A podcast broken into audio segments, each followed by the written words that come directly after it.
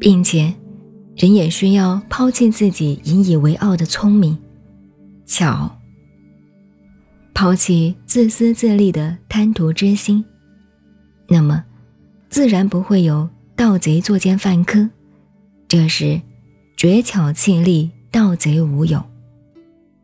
此处“盗贼”二字，需引用《庄子·居妾篇》的大道“道直”来做注解。说句严重的话，春秋战国时候的诸侯，几乎都是盗直。老子提出上述的道理后，接着说：“此三者，以为文不足，故令有所属。文。”代表思想理论。他说：“为什么要抛弃圣智、仁义、巧力这三项东西呢？”这个哲学道理发挥起来太多太多，一言难尽，因此暂不讲它，只要把握住这个观念就行了。这等于乡下人经常说：“我命苦，只好这样。”命就是一个确定不移的观念，不需要一大堆道理来解释，只要从实际生活便可体会。中国过去家庭也只抓住一个观念，孝，其中道理天经地义，不需多说。那么，把这些决胜气质的观念归纳到怎样的生命理想呢？见素抱朴，少思寡欲。社会人类真能以此为生活的态度，天下自然太平，乃至个人拥有这样的修养，一辈子便是最大的幸福。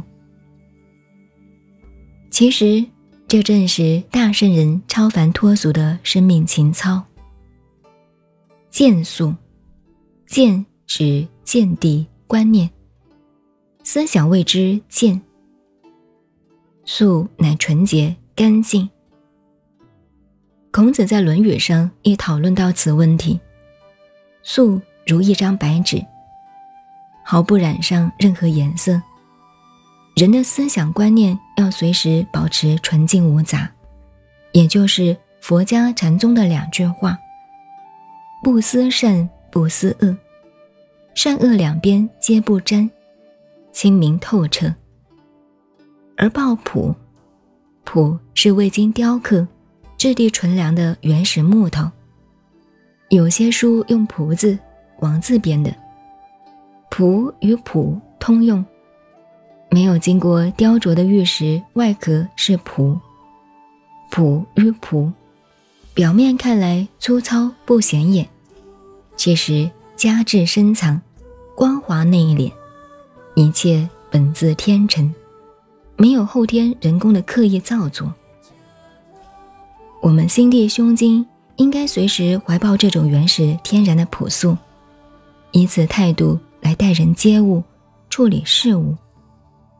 如此，思想纯洁无瑕，不落主观的偏见，平常做事老老实实，当笑即笑，当哭即哭。哭不是为了某个目的，哭给别人看；笑不是因为他讲了一句笑话，我不笑对不起他，只好矫揉造作，咧开嘴巴，露出牙齿装笑。这就不是见素抱朴的生命境界。再来，少思寡欲这一点要特别注意。儒道两家并没有叫人做到绝对的无欲，彻底无欲。简直不可能。即使做到了，那就超凡入圣了。只有佛家修行，先要无欲，因此被儒家批评为诚意太高，难以企及。儒道两家认为少思寡欲，已经是了不起之事。少思寡欲可以近乎道，但尚未完全合于道。老子主张绝人弃义，不以圣人为标榜，不以修行为口号，只要老老实实、规规矩矩做人，那便是真修道。绝人弃义，要废除那些假仁假义、伤天害理的做法。有时候我们看到历史上的故事，很多是口头上大吹仁义道德，要帮忙人家、救助人家，结果对方倒了大霉。这种仁义齐名、侵略其实的勾当，非常要不得。至于绝巧气力，那是针对人类喜欢耍自己的聪明才智、自认高明而言。东西方宗教皆认为使巧用计，想办法耍手段，一般都是为了图利自己，那是强盗心态，是不道德的。因此，老子提出见素抱朴、少私寡欲，作为我们生活修养的中心原则。下面再告诉我们学到的榜样，做人做事的涵养。继续沿着他一贯的思路发挥。